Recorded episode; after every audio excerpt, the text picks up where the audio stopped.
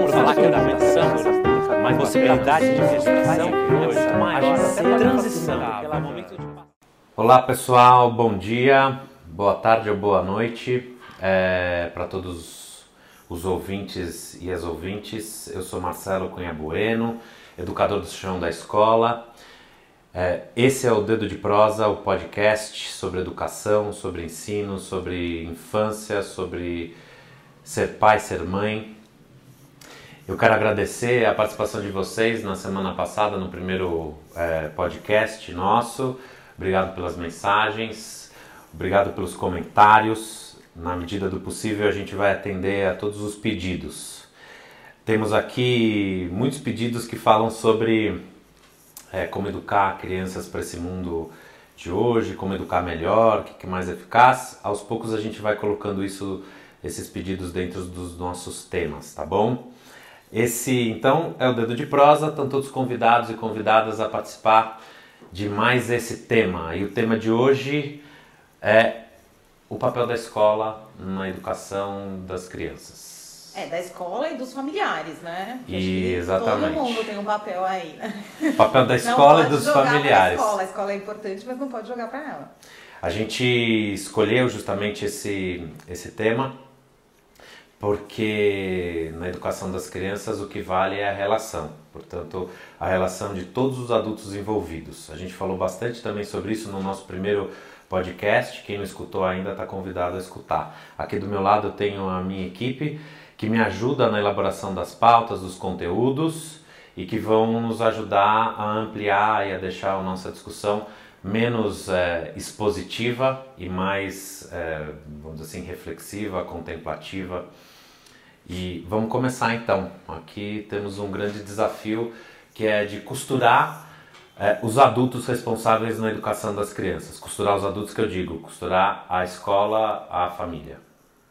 É, acho que é, e entender é, qual é esse papel, né? Porque é, eu acho que tem uma coisa é falar sobre escola e família e outra coisa é falar o que precisa ser dado para essa criança, né? É, tem muito, uma preocupação, a gente percebe uma preocupação muito grande é, no lado cognitivo, né, da, na, naquela coisa mais tradicional e só que hoje em dia tem já uma, é, não sei dizer se é uma procura, a gente vê isso como uma procura, como uma preocupação é, em formar, não sei se pode falar desse jeito, mas formar um, um lado é, de cidadania, um lado colaborativo, é, acho que é, um, um, lado mais, não sei, o que, que Algo você... além do conteúdo, assim, tipo, formar uma, uma pessoa, formar um...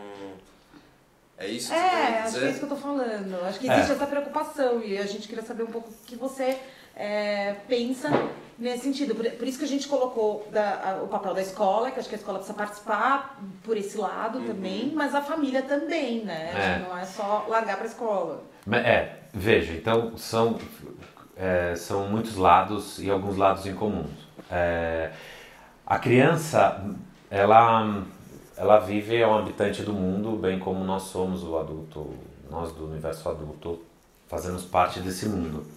O mundo para criança está muito fragmentado mesmo, é o mundo do afeto, do amor, do carinho, que é o mundo da casa, como eu disse é, no nosso programa passado, e o mundo da escola, que representa a comunidade, que representa, vamos dizer assim, os anseios sociais. Né? É, a educação ela permeia esses dois, esses dois contextos, um contexto de formação individual e um contexto de formação coletiva.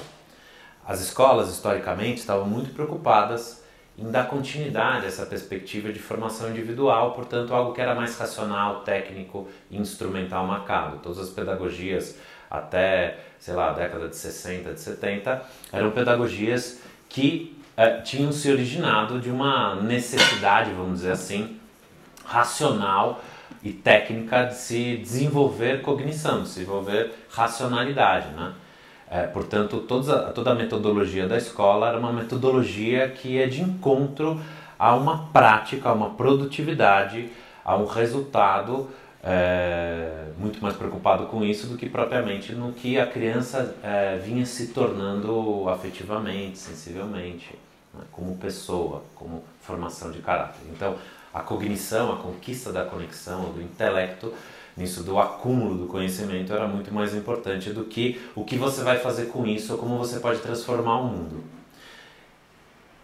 Houve uma revolução é, na educação, seguindo um pouco é, uma abertura de mente social. Não dá para dizer isso em todos os aspectos, fica um pouco contraditório, porque parece que a gente tem se tornado cada vez mais mesquinho, mas é é, houve uma preocupação a partir da, da, década de 60 de não só trabalhar questões que eram questões cognitivas, de aprendizagem é, é, acadêmicas, e se voltou a olhar para questões de desenvolvimento pessoal, espiritual, sensível e tal. Algumas escolas atendendo a essa necessidade começaram a colocar nos seus currículos é, vamos dizer assim, atividades ou propostas que iam de encontro a um outro tipo de formação, ou seja, a um outro tipo de relação com o mundo. Sim, a entrada, vamos dizer assim, das artes plásticas, musicais, corporais dentro da escola, eh, a valorização da história, da filosofia, tudo isso eh, nesse contexto que não é um contexto simplesmente da tagarelice, né? falar academicamente a respeito das datas, falar né, academicamente a respeito dos acontecimentos do mundo, mas assim, entender o que isso é, contribuiu para eu chegar a ser o que sou, é, passou a ser uma preocupação muito recente. Ainda não sabemos fazer isso de forma apropriada, mas estamos aprendendo. Então, é, veja, o, o modelo da escola reflete a sociedade que vivemos ou reflete os anseios de uma sociedade. Por exemplo, nós estamos aqui num contexto de São Paulo é, absolutamente aburguesado, no sentido da classe média que consome é, escola, consome educação, consome infância, consome produtos, etc, etc, e que de certa forma criou uma variedade, uma gama gigante de propostas pedagógicas. Então você tem escolas é, que são escolas altamente tecnológicas, você tem escolas que se dizem inovadoras e do século XXI, você tem escolas que são escolas mais espontaneístas, escolas é, com propostas construtivistas, outras mais humanistas, outras é, apostiladas, outras. Cada uma promete um resultado final lá de uma infância e garante um processo. Quando a família vai escolher a escola, ela faz uma reflexão a respeito da criança que ela quer educar. Ela fala, pô, eu quero uma criança que seja um bom profissional. Lembra? A gente conversou isso semana passada. Uma criança que seja um bom profissional. Portanto, vou escolher uma escola que me entregue isso. Tá cheio de escola que custa 8 mil reais aqui em São Paulo. É, e que é, não tenho nada contra isso. É, quem pode pagar e quer, e que usa isso como educação, tá ótimo. Mas é, você está, de certa forma, comprando um futuro. Uhum. Né? Comprando um, um modelo é, de futuro, certo? E, de certa forma, você compra também é, uma relação de crescimento, um processo da criança. Então, quanto mais a criança receber da escola determinados estímulos, quanto mais a criança receber da escola determinadas didáticas e metodologias, mais a criança se condiciona a esse modelo. É, você fala que você não tem nada contra, óbvio, a gente entende a sua posição por ser um diretor de, de uma escola com uma proposta totalmente diferenciada, mas vamos dizer que, né, Sim, temos alguma coisa contra aí, né? No sim, sim, é mas... esse, mas tudo bem. Vai, continua. Hum. Até tomei um gole d'água aqui. É, vai, segue. É... Exatamente. Você não pode deixar passar, mas a gente pode. É, e veja, porque na verdade, quando a gente fala sobre inovação e a gente pensa na escola do século XXI, para mim, a grande tecnologia de hoje é o afeto, claro. é o amor, é a simplicidade. Tem gente que acha cafona falar de amor em educação. É, mas é maluco que a gente ache cafona uma coisa que é tão essencial, né? É, é maluco que as pessoas digam que ah, ai, amor não, não é suficiente. Não, amor é o começo da conversa, cara. Se você não amar o que você faz lá dentro da sala de aula, não tem jeito, você não vai saber convidar as crianças a aprenderem. E é disso que se trata. Quanto mais eu gosto, e é isso, assim, o professor e a professora, eles vão todos os dias para dentro da escola, é, é, eles vão todos os dias e acordam todos os dias refazendo a sua escolha, porque os caras têm tesão mesmo no que fazem, eles amam o que fazem. É, e, e, e, se submetem a passar por toda a desvalorização da profissão em todos os, os aspectos, justamente porque o que os move essa crença amorosa de que nós somos sim capazes, junto com as crianças, de fazer um mundo melhor. A gente não é o responsável por mudar o mundo. A gente, que eu digo, eu como professor, a gente não é responsável por mudar o mundo, mas a gente é capaz de é, criar caminhos para que isso aconteça. É, voltando àquela questão inicial, uma, é, que é a questão que, que eu acho que norteia isso. Então a escola está numa esfera, que é uma esfera do, do, da comunidade, do coletivo, mas ela afirma uma escolha individual. Portanto, cada vez que uma família escolhe uma escola, ela está escolhendo um modo como seu filho, sua filha vai se relacionar com o mundo.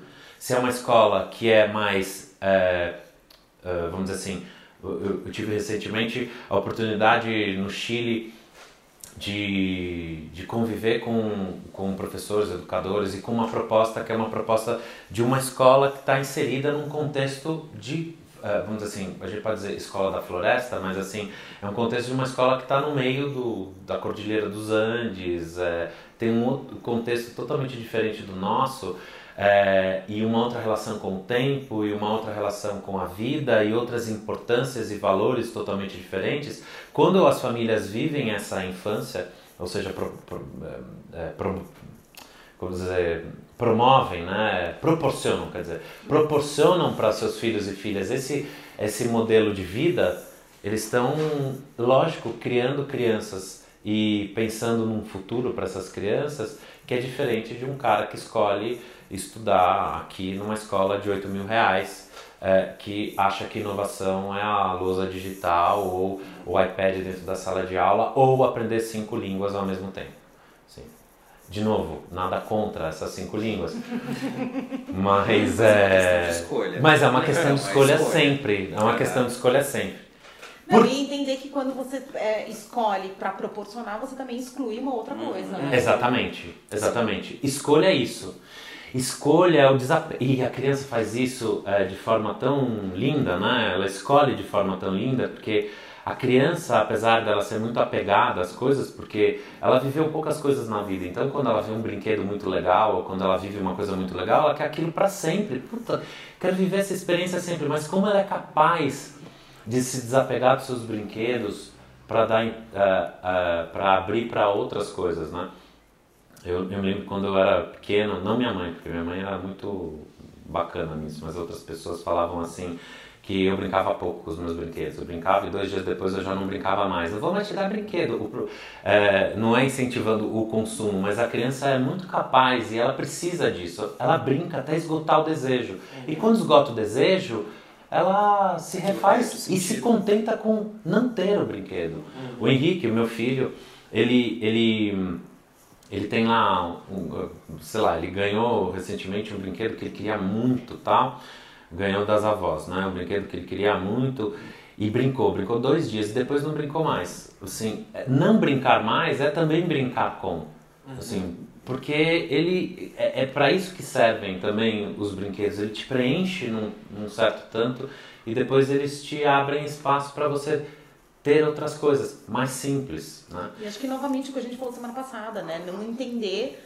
é, a comunicação, porque o para sempre deles é diferente do nosso para sempre, uhum, né? Sim. Então ele se ele vai para sempre enquanto enquanto dura. É, é, e o nosso para sempre, assim, se ele quer brincar para sempre, a gente vai é. esperar que ele vai brincar pelo menos um mês, né? E aí quando dura dois dias. E é por isso que, eh, veja, e não à toa que as, as, as marcas né, de brinquedo, mas isso a gente vai falar depois num outro programa sobre consumo. Mas é, é exatamente por isso que as marcas de brinquedo, de brinquedo fazem tantos brinquedos, se aproveitando dessa, desse desejo, que é um desejo que é potente e que é, digamos assim, minimalista. A criança não precisa do brinquedo que acende 3 mil luzes. Uhum. Ela não precisa do brinquedo que brinca sozinha. É, o, o adulto inventou isso para ela e ela sabiamente brinca e se desfaz desse desejo. Porque o que ela precisa é o brinquedo simples, a simplicidade. É o espaço vazio para que no momento de tédio, do silêncio, a criatividade reapareça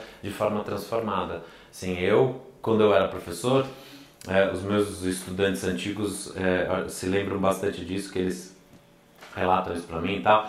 É, eu na sala de aula a gente fazia, eu, eu montava histórias, né, para eles e para elas com é, giz de cera, com borracha, com cada um desses daí era um personagem e tinha um enredo e tal. E todos os dias eles pediam, né?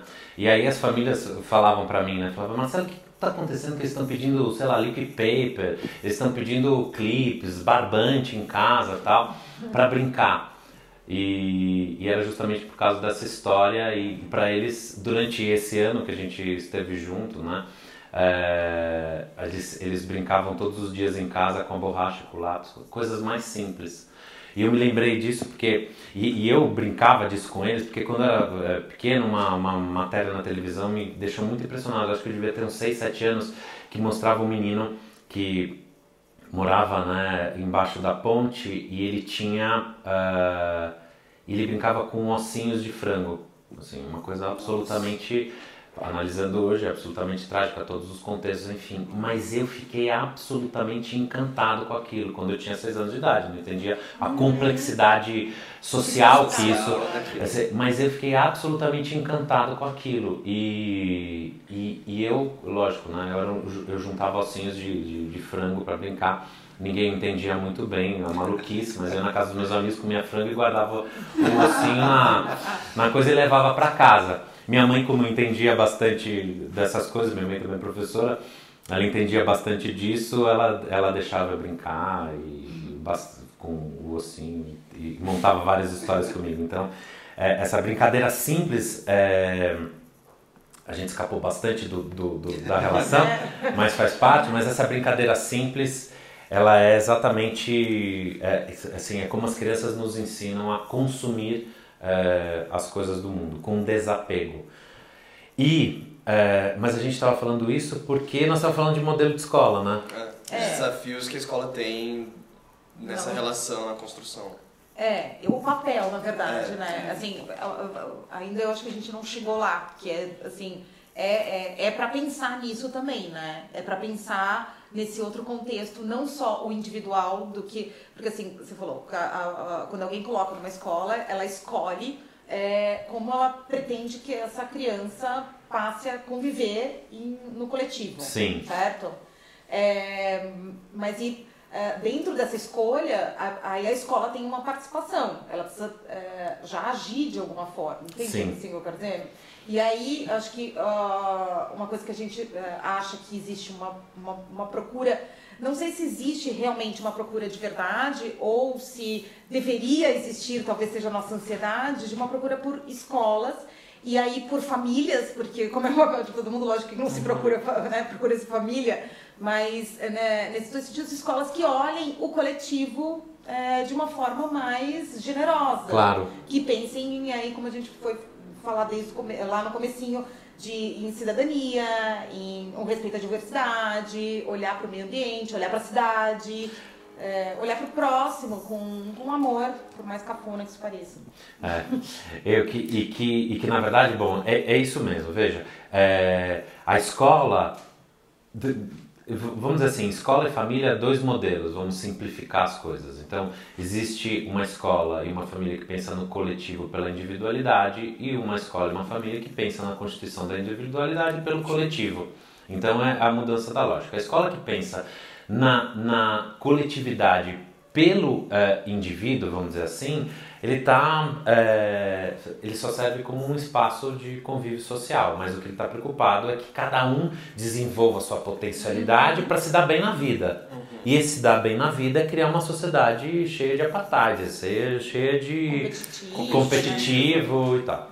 Então existe esse modelo de escola, que é uma escola que está pautada na produção, está pautada no resultado. As escolas apostiladas e aí essa eu não tenho vergonha nenhuma de falar mal. As escolas apostiladas, elas pregam esse tipo de coisa, pregam mesmo, é, porque elas pregam as crianças nas mesas e carteiras para que elas produzam uma resposta que é sempre a resposta certa, sem abrir caminho para nenhum tipo de reflexão, porque afinal de contas, olhando atrás da apostila, você vai ver a resposta escrita de ponta cabeça, mas você vê a resposta certa a que você deveria dar. Então, é, só existe um caminho que é esse caminho da superação do próprio eu Uh, e que na verdade. Com a pressão também, né? Que, e com a pressão absoluta de você só responder a coisa certa. Não afeta só os alunos, né? O professor está preso àquele, Exatamente. àquele, àquela cartilha, Sim. então ele, nem ele consegue criar os espaços de reflexão de, De nada, jeito nenhum. Tipo, não, não, não- quase que tira do professor a responsabilidade Exatamente. do professor, assim. Claro.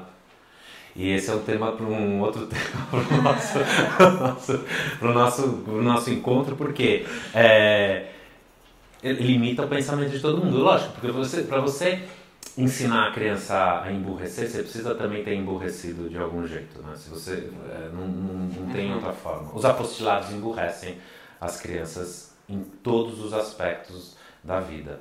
É, principalmente pela qualidade literária que está composta lá, né, de falta de preocupação de, de, de estética. Enfim, nós vamos falar sobre isso num outro lugar. Mas é, essas escolas promovem um tipo de, de, de, relação que é uma relação individualista, uma relação egoísta. Certo? Agora, quando você começa a pensar na individualidade por meio da comunidade, você está tá ensinando a criança a se tornar empática. Para pensar a respeito, para pensar sobre a, a, as pessoas, você precisa é, se conectar a algo que está dentro de você. Sim, você só consegue ler a outra pessoa se você estiver de forma generosa, aberto a, a você mesmo. E o movimento contrário também vale nesse, nesse, nesse movimento. Para você é, se pensar, você precisa se pensar nos contextos que você vive. Portanto, as escolas que é, promovem, vamos dizer assim, uma outra relação de pensamento, de, de, de pensamento sobre como vivemos o mundo de hoje, são escolas mais generosas nessa constituição da individualidade. E eu acho que esse é o anseio que as famílias querem, mas as famílias são com, uh, uh, se confundem, lógico, pelo que as escolas vendem, É sobre o que querem. Também, né? É muita proposta. E tem a coisa da fila de espera. E nós estamos falando de um contexto, lógico, eu não quero parecer injusto, nós estamos falando de um contexto que é um contexto é, particular, né, privado, porque também É. existe um contexto público que deveria estar antenado também às questões que são questões não só de ordem das necessidades humanas, né, de quem precisa da esfera pública, mas também é, preocupados com uma qualidade de ensino que não é só a qualidade daquilo que se ensina, mas da qualidade daqui, de como se ensina. Portanto, a valorização na esfera, na esfera pública é muito mais da pessoa, professor, professora, porque o cara e, e a professora e o professor precisam estar inspirados, precisam se sentir é, sempre valorizados para conseguir também valorizar a sua docência, a sua atitude, né? E conseguir estabelecer uma relação com as famílias. Agora, veja, é, a família espera uma coisa da escola e a escola espera uma outra coisa da família. A relação entre família e escola, em geral, é sempre ressentida. Sempre ressentida. Ressentida porque o professor e a professora estão lá sacrificando tanto sobre, eh, né, sobre esse ensino, tem condições precárias e tal, e quando as famílias vêm com as questões, são questões próprias das famílias, angústias, ansiedades, e que são de um mundo que é individual, que é uma coisa micro, os professores e professoras se ressentem, falam, pô, a pessoa não vê que eu ensino, que eu estou aqui me esforçando, que eu faço, o cara vem falar só dele, vem falar só do filho, ou não consegue enxergar o contexto e tal. E, os professores, e, e, e as famílias, por outro lado, se ressentem também dos professores porque, na esfera, na esfera particular, porque pagam, portanto consomem querem que o professor preste o serviço de mais alta qualidade. Então acaba entrando num, num, ne- nesse conflito, ou querem assim, pô, o cara não entende que meu filho, minha filha é mais importante, vocês tinham que, sabe, cadê a comunicação de vocês? Vocês não me ligam toda hora, vocês não me prestam, eh, não me dão satisfação todo instante. Então vira uma, vira uma, uma confusão, vira uma crise. Então há uma dissonância e quem sofre com essa dissonância são as crianças. Mas quando a escola, então, começa a pensar a respeito dessa complexidade relacional. A escola está inserida numa comunidade, numa sociedade, numa cultura, eh, que é uma cultura complexa, e uma cultura diversa, que você, se você não parar e não se abrir a ela, você não se relaciona de forma propositiva, né? pelo contrário, você se relaciona só de forma ressentida, você não consegue gerar diálogo. Então, a escola precisa se abrir as famílias entendendo que as famílias têm angústias e têm ansiedades e a gente precisa dar colo a isso, porque é foda ser pai e ser mãe. Uhum. Educar é, é muito complexo. Educar uma criança é desafiador. Como pai, como mãe, como responsável por uma criança é absolutamente desafiador. E a escola precisa entender que quem está lá não é o cientista, não é o cara que vai prestar um serviço de excelência.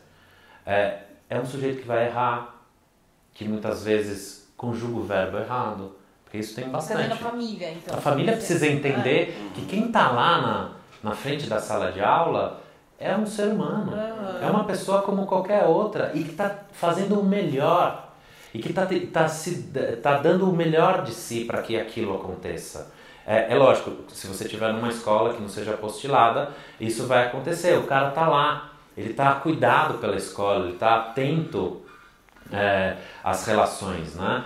É, e isso, e quando houver essa, essa, essa, essa, compreensão, a gente vai ficar em paz e a criança vai começar a, a se beneficiar disso. E eu acho que isso também tem uma ligação, me corrija se eu estiver errado, mas eu penso também com. A gente falou muito dessa questão de escolhas, né? A partir do momento que você escolhe uh, uma linha, uma escola por uma linha, uma escola por uma outra linha, você, enfim, automaticamente está fazendo uma escolha, né? Um, Sim. De um posicionamento. Mas isso também está muito ligado com o que se entende por educação. Uhum. É, é, ali você também entende educação por uma coisa, por um lado mais mecânico, e por outro lado você entende educação como uma coisa muito mais ampla. Claro. E eu acho que essa relação também tem a ver com isso, que a educação acaba sendo uma via é, de mão dupla e que envolve não só a escola, mas envolve também essa relação da criança, né, com a, com a família e que para ela acontecer ela precisa uh, do envolvimento de todos, né? Sim. precisa dessa compreensão. Precisa do diálogo. Então acho que é uma perspectiva do que é educar, né? Claro. Porque se pensa educar muito como essa coisa apostilada, doutrina, né? De, de, doutrina mesmo, quando na verdade é uma coisa muito mais ampla de formação é, de um ser humano, né? De um... Sim.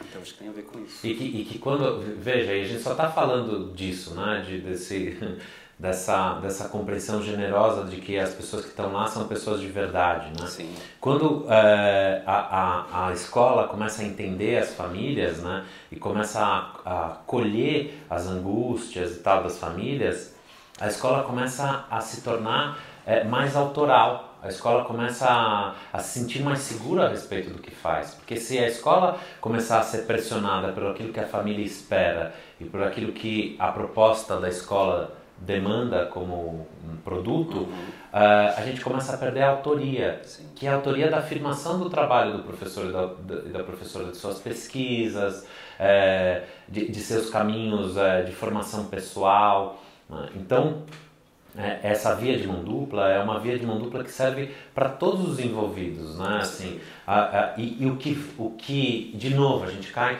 nesse, nesse, nessa, nessa esfera do que é educação, numa coisa mais simples de novo. O que é educação? É compreender a pessoa. O como deve ser o ensino? O ensino deve ser afetivo. Sim. Afetivo não é só beijos e abraços. Afetivo é, é, saber fazer bons convites e transformar as pessoas, afetar as pessoas é de forma positiva, de forma propositiva, né? desafiadora. É, é difícil pra caramba chegar nesse, nesse ponto, porque qual é o papel da escola e qual é o papel da família? Assim, a, a escola, porque Má, você tinha falado da, que a escola não escolhe a família, a escola escolhe a família.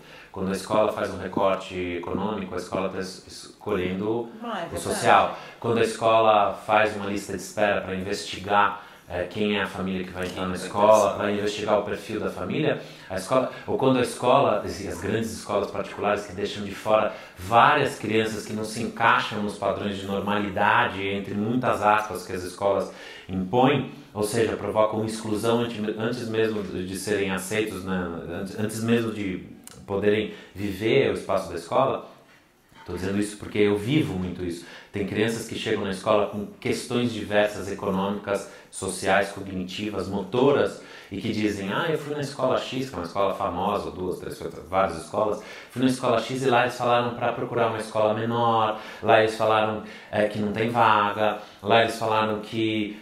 E tudo isso revela a exclusão das crianças que lá futuramente vão dar trabalho para a escola. E dar trabalho não significa é, fazer trabalhar mais, porque professor e professora não se importa com isso, mas a escola se importa porque a escola tem um currículo a zelar e esse currículo é precisa ser sempre, vamos dizer assim, é, correspondido pelo resultado, pelo né, pelo padrão de normalidade né, do, aluno do colégio tal, do aluno do colégio nossa, eu nunca tinha pensado nisso. E é super verdade, né? Como a escola escolhe. A escola exclui. Sim. A escola acha, e veja, quando a família acha que tem autoria para a escola, de, de escolha, a escola já vira e fala para ela, é bom você fazer a matrícula agora, porque depois tem lista de espera, ou fica na lista de espera, a, escola, a criança fica lá, a, a família fica até, por exemplo, agora, por exemplo, nós estamos vivendo uma época de rematrícula, de matrículas. É, né? é, já agora, né, em é. maio, cada vez mais cedo. Em maio de 2018 já tem gente procurando escola para janeiro de 2019, em maio. E procuram um desespero de não ter vaga. Então, quem escolhe a escola? Não é mais a família que escolhe a escola. E daí a, a, família perde a autoria da escolha, não entra consciente e quando começa a se relacionar e começa a ver as imperfeições da escola, vira uma relação de consumo. Porque ele fala, porra, não é nada disso que vocês me prometeram. Se sente enganado. Né? Se sente enganado. Mas, mas, se sente enganado não porque foi enganado. Não. Eu, por exemplo, lá na escola, eu não engano ninguém. Eu falo isso desde o começo. Eu não preparo as crianças para nada. Eu só cultivo o presente e é, as coisas são verdadeiras. As crianças caem, as crianças se machucam, as crianças têm dificuldade para aprender, a gente às vezes tem dificuldade para ensinar, a gente é, tem dificuldade para se relacionar, a gente erra como professores e professoras, mas a gente entrega a verdade. E isso, quando a família percebe, a família agradece. Assim, tem gente que não percebe, e não percebe e não quer, não culpo ninguém disso, mas tem que ser verdadeiro. Alguém precisa começar a entregar a verdade. Porque não adianta a gente é, transformar a educação nesse templo perfeito. A gente não vai conseguir entregar porque a gente lida com vida e com a complexidade do, das, de ser criança e, e, e, na complexidade das angústias de um pai e de uma mãe que não sabem fazer, assim como nós também não sabemos fazer. É, isso. Mas eu acho que, às vezes, foi como você disse, às vezes o pai ou a mãe é, não percebe essa entrega dessa verdade. Mas a criança que está lá dentro percebe. Ah, lógico. Isso é lógico, né? lógico. Quando ela entende que. O que tem de mais difícil. relação é, é, é, de verdade e ela se sente segura, né? Acho que vem uma série de coisas. Não, o que, o que tem de mais difícil na educação, hum, isso em qualquer esfera, não é educar crianças. Não é ensinar crianças. É conviver de forma saudável e generosa com os adultos que vivem com as crianças. É. Ou seja, é, lidar com pais, com mães, com família é muito mais difícil do que lidar com as crianças. E o ponto mais é, dramático da nossa profissão é justamente e isso faz toda a diferença. Uma família pode estragar uma relação positiva e, e é muito louco porque tem criança que tá indo que vai super bem na escola. Ir bem na escola significa não é tirar notas boas, que vai muito bem na escola nas questões de convívio, na, na, na nossa formação sensível, cognitiva, intelectual, vai super bem. Mas a família não estabelece uma relação positiva com a escola. Isso atrapalha o andamento. Porque a família que invade esse fluxo das, das crianças interrompe o fluxo. Não tem jeito. E, e, e atrapalha. Então, assim, eu vejo é, isso acontecer todos os dias na, minha na, na, minha rotina, mas também na rotina de diversos colegas de, de, de, de, de trabalho, assim, do quanto hoje em dia essa relação de consumo com a escola tem bom esse é um outro tema para a gente tratar assim o WhatsApp por exemplo. Que tipo de relação você quer que teu filho e tua filha estabeleçam no mundo se você resolve as suas questões com a escola Tudo ali. no grupo de WhatsApp com as famílias. Eu já vi linchamento de professor e de professora no WhatsApp. Já ouvi. É que, é que as fa- absurdas. tem família que vem me contar, né? Eu falo que isso aí parece fofoca, né? Enquanto não chega em mim, pra mim é um negócio abstrato, assim. Eu não, eu não me relaciono com isso pra minha saúde. Mas tem família que lincha professor, lincha, li- li- lincha escola é, no grupo de WhatsApp sem dar o direito de resposta. Simplesmente joga uma coisa lá no grupo e que não é produtivo. E aí você começa a criar essa, essa coisa anona, anônima que as redes sociais trazem. Covardia, né? Exatamente, que é covardia. Covardia porque a gente está ensinando na escola você escutar o outro, Sim. você falar com as pessoas, você falar abertamente Se sobre as coisas, se posicionar para dar direito de resposta. Então, os grupos de WhatsApp hoje revelam exatamente que tipo de sociedade a gente tem vivido. Que é essa sociedade que, por mais que a escola faça um esforço para se comunicar com as famílias, as famílias continuam eh, também escapando disso e reproduzindo um modelo de relação adulta que não, é, não favorece a infância. Não, são relações de interesse que ficam muito claros, que não pensam nunca no interesse da criança. É, é- é- sempre é colocado, como, como a Marcele colocou, às vezes a criança consegue perceber aquele desenvolvimento, mas a relação de interesses está tão lá em cima que essa Não, o WhatsApp, Jorge, o WhatsApp só pensa no interesse da sua criança. Assim, Entendi. isso interessa a minha criança. Não, às vezes nem isso, né? A- a- é, enfim, é, é um assunto tão complexo e tão espinhoso, porque assim, é lógico que a internet é livre e é democrática e ninguém vai aqui dizer que para não se comunicar no WhatsApp, mas a gente precisa tomar muito cuidado, porque em um WhatsApp a gente tem um grupo de 20 famílias, né? e nesse grupo de 20 famílias tem gente que quer ouvir, tem gente que não quer ouvir, e tem gente que não acha justo, e mais, nem a escola, nem o professor e a professora estão metidos nesse grupo. Isso é terrível como modelo, Não, como eu exemplo já, às crianças. eu já anotei aqui como pauta para um próximo aí, que eu acho que é, é super. é, até a gente pensar como, como isso pode ser trabalhado. Não a gente, é, você enquanto escola, mas acho que em geral, né? Como que. Porque ninguém gosta desses grupos. Todo mundo que eu converso, assim, ai, o grupo de mães, que chama. Todo mundo fala assim, né? É o grupo de mães. Mães, mães uma- da primeira série, mães não sei o que, né? É. E, ah, eu faço parte, é um saco, mas tá lá, tá todo mundo lá. Por que tá lá? Tem um porquê também, né? Claro. Tem uma questão, tem uma exclusão aí, um medo, né? Enfim, mas eu acho que isso. dá- Mas é, e até eu queria convidar para quem estiver ouvindo a gente de mandar, por exemplo, sei lá, frases ou situações que Ah, aconteceram é, nesse pode. grupo de WhatsApp Compartilhar. para a gente usar aqui como, como exemplo. É, a gente pode começar a startar, né? E eu quero dizer aqui, como, como diretor de uma escola, que aqui ninguém é, é, a, a- não sou eu que vai dizer para as pessoas não não usarem os grupos de WhatsApp. Muitas vezes os grupos de WhatsApp são muito saudáveis Sim. como comunhão, é, comunhão de uma escolha por uma escola. Eu acho isso importante. É, mas eu também, por outro lado, é, vivo esse bullying, né? Não como diretor, como educador, porque me incluo e assim não tem um professor, uma professora, um diretor, um coordenador, uma coordenadora que eu conheça que não tenha sofrido de alguma forma esse tipo de injustiça, porque o WhatsApp não nos dá direito e a gente nem quer por WhatsApp, a gente gosta de cara a cara, pessoalmente, tete a tete, Batente porque no batente da porta é, a gente gosta de conversar. Bom, mas é, relação de família e escola, o que é preciso? Uma pitada de compreensão, de generosidade, de escuta, de colo, de acolhida. Isso não é fácil. A escola precisa se abrir à família. A escola precisa permitir que as famílias entrem em seu espaço. Porque a geografia da escola ela revela a estética, a ética desse currículo escolar, da forma como a escola se relaciona com a cultura, da, escola como a, da forma como a escola se relaciona com a comunidade. Portanto, é, famílias que estão escolhendo escolas hoje, pensem que quanto mais vocês entrarem na escola, mais conectados à verdade vocês estão. Porque professor e professora que estão lá na batente da porta todos os dias dando uma devolutiva, eles estão dando a devolutiva de coração e não estão usando essas palavras prontas, dizendo, ah, isso é uma fase, vai passar. Tem coisa mais horrível do que isso, né? Um pai e uma mãe chegar lá na porta da sala de aula e perguntar, Ai, meu filho está mordendo. Ah, é uma fase. Não tem nada mais horrível e superficial. Portanto, quanto mais a gente frequenta como pai e mãe a escola, mais a gente se apropria da nossa escolha.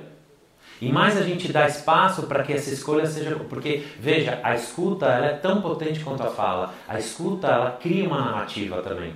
Portanto, escutar o que a escola tem para dizer significa mudar uma escrita da escola, mudar o currículo da escola. E o currículo é a forma como a escola pensa. Portanto, família que frequenta a escola muda a forma, a forma de pensar da, da, da, da, escola, se apropria da escola.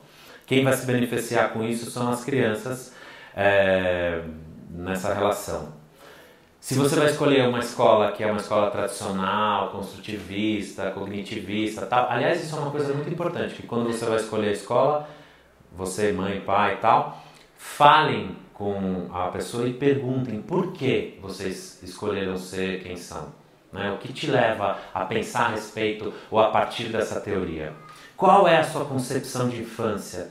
Por que você considera que aprender cinco línguas é importante? Por que você considera. Você não acha que uma escola de 8 mil reais faz uma, uma, uma exclusão social?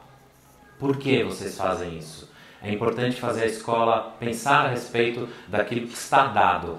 É... Ah, você está dizendo que a família precisa perguntar para a escola. Precisa perguntar para a escola. Questionar esse sentido. questionar, questionar.